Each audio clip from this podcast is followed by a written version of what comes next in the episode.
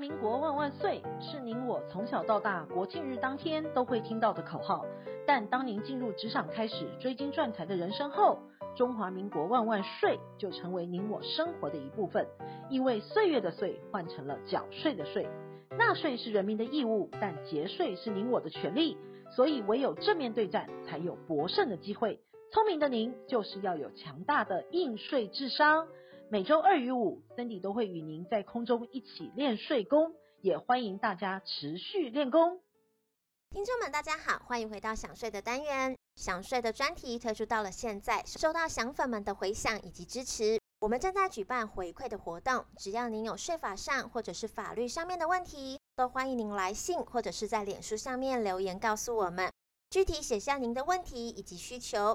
一经采用播出，我们将赠送《传财家业世世代代》一书，让您的税务知识更上一层楼。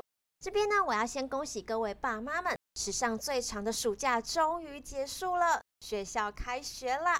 先前因为疫情的关系，学生在家实行线上教育，停课不停学，但是问题一大堆。就我的观察呢，天天在家与孩子大眼瞪小眼，附近邻居打小孩的次数都变多了，常常听到爸妈的吼叫声以及小孩的哭喊声。线上课程呢，当做电影院在看电影一样，一下拿水，一下拿笔，再加个爆米花就学配了。我常常问有小孩的家长们，线上课程到底要怎么上体育课以及音乐课的呢？是对着电脑吹直笛跟跑步吗？他们回答我，对，就是这样。我真的是吓呆了。如果楼上邻居的小孩在跑步上课，我在楼下不就崩溃了吗？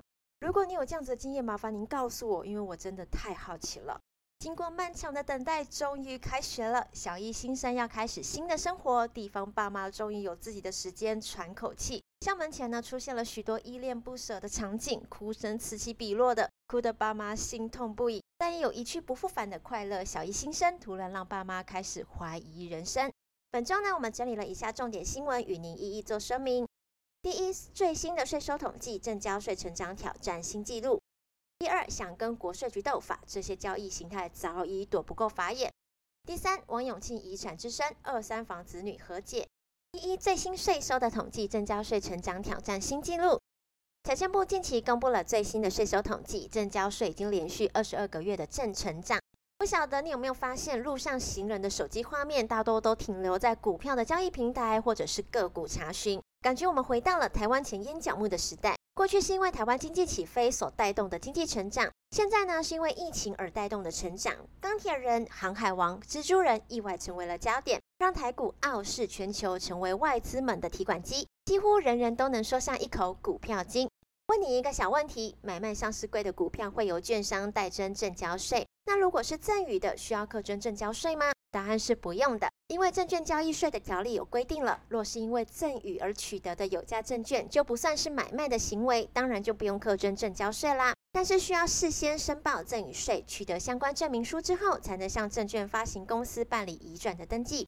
赚钱的方式呢，除了股票之外，房地产也是富人们的另外一种选择。有土私有财是古人所留下来的金句。社会与台商的回流，去年房市下下叫，移转栋数创了历史的新高，房仲预约的电话接不完。但七月开始房地合一税上路之后，整个情势大逆转了。六都的地震局九月初公布了八月份的买卖移转栋数，合计共有一万六千七百四十八万栋，月减四点八趴，年减二十二点八趴，为近三年来同期的新低，也是今年单月的次低。整体而言呢，六都买卖移转栋数皆较去年同期相比是比较弱的。台北跟台中更是创下统计以来的新低。月增率的部分呢，只有台中跟台北是正成长的。至于桃园呢，买卖移转栋数是不到三千栋的，也写下今年单月的最低量。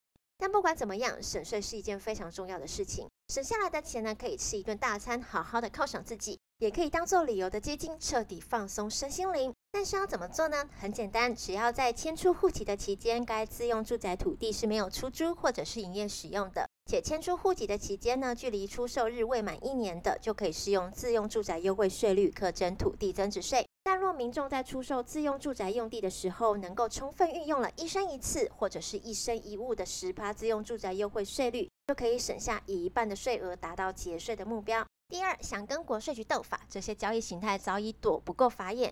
缴税是天经地义的，合法节税却是你我的权利。若想要动用歪脑筋、钻漏洞来避税或者是逃税，免不了要与国税局一番斗法。国税局为了掌握税源，除了实地稽查之外，近年来也透过税务资料库交叉比对物流、金流以及资讯流，揪出异常交易的案件，并深入的调查，许多逃税的案件早已无所遁形。据了解，国税局最常查获的逃税案件以及避税案件当中，主要是营业税、个人综所税是为大宗的，其中的营业税呢是许多税目的源头，更是国税局紧盯的重点。近年来呢，像是脸书社团呢、贩卖游戏点数、网拍业者等三大形态呢，就是最常被国税局查获的违规样态。面对新形态的交易呢，要刻意与逃漏税的人士斗法，实际上也面临许多的挑战。因为许多部分的脸书社团呢，戒备是非常森严的，不是您想进去，他就会让您进去。官员想要用脸书进去一探究竟，说不定还会被拒于门外。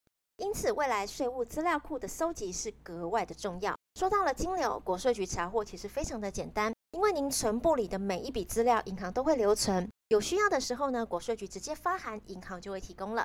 所以，如果您无偿替他人偿还债务，等于是送钱给了对方，这就是属于赠与的行为。依照遗赠税法的规定，在请求权时效之内无偿免除或者是承担债务者，其免除或者是承担之债务以赠与论课征赠与税。